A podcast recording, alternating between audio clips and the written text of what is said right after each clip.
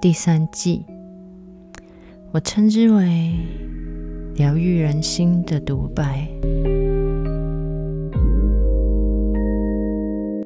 他说：“请原谅我的冷淡，因为我害怕受伤。”我说：“我原谅你，但我一直都在这里。”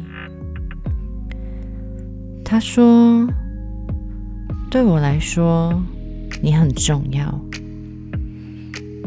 我说：“如果我很重要，请让我知道。”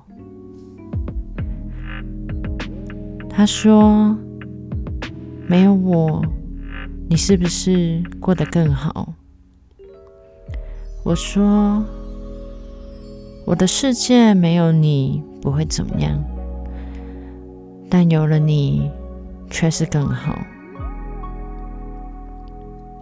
他说：“我需要一些时间。”我说：“我愿意等你。”他说：“我害怕你会失望。”我说：“我从来都不怕失望，我怕的是……”我们从来都没有希望。